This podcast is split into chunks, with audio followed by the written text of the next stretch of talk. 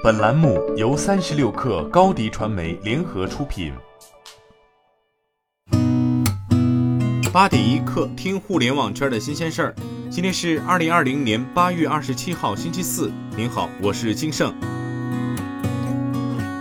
小米集团昨天发布二零二零年第二季度财报，财报显示，二季度营收五百三十五点四亿元，同比增长百分之三点一，超出市场预期。经调整净利润三十四亿元，同比下降百分之七点二，市场预期二十三点六二亿元。互联网服务收入表现亮眼，达到五十九亿元，同比增长百分之二十九，占总收入的百分之十一。其中广告、游戏及其他增值服务均实现增长。抖音直播再出重磅新规，九月六号起，第三方链接需要通过星图下单，可以进入直播间购物车。十月九号起，第三方来源的商品将不再支持进入直播间购物车，抖音小店平台来源商品不受影响。第三方来源商品链接指的是淘宝、天猫、京东等平台。新规一出，抖音和淘宝之间的断链危机再次被摆到台前。此前，抖音电商将不能跳转淘宝链接的消息一直在市场上流传。截至发稿，字节跳动方面暂未回应。三十六氪获悉，阿里巴巴取消了内部系统的 P 序列职级显示，员工在邮件、钉钉、内网等系统中已无法再看到彼此的职级，只能看到所属集团部门。这是继取消周报、不鼓励低效加班会议之后，阿里内部采取的又一提升组织效率的措施。阿里内部分为两个职业序列，分别为 P Profession。和 M Management 多位阿里员工对三十六氪表示，此次取消 P 序列的内部显示，或与鼓励内部平等沟通有关。昨天，怒喵科技举办了成立之后的第一次发布会，这也是李楠在离开魅族之后第一次出来面向公众。在这次的发布会上，怒喵发布了一个无线桌面品牌 No Wire，参考的是特斯拉的皮卡 Cybertruck。李楠说，新品牌的愿景是三年内干掉身上和桌面上所有的线。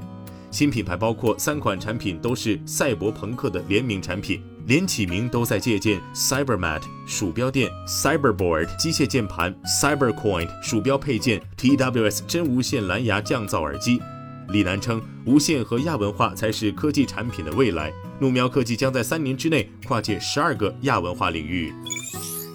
达芙妮国际发布截至二零二零年六月三十号的六个月业绩，营业额同比减少百分之八十五。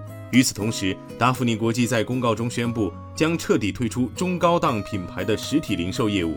在黄金时期，由 S.H.E 代言的达芙妮风靡一时，海报更是贴在大街小巷。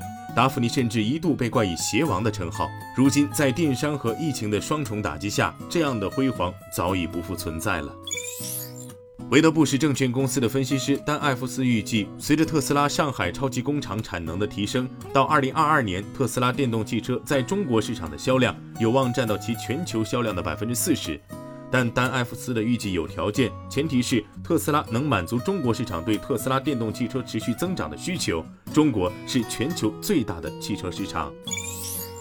Facebook 发表文章称，Instagram 将向美国所有卖家开放结账与直播购物功能。接下来的几周内，美国所有符合条件的卖家都将可以开始在 Instagram 上使用结账功能。如此一来，人们无需离开应用程序，只需轻按几下即可轻松进行购买。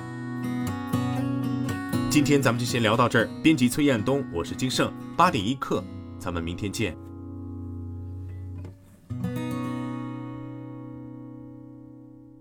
欢迎加入三十六氪官方社群，添加微信 baby 三十六氪。B a b y 三六 k r，获取独家商业资讯，听大咖讲风口，聊创业，和上万客友一起交流学习。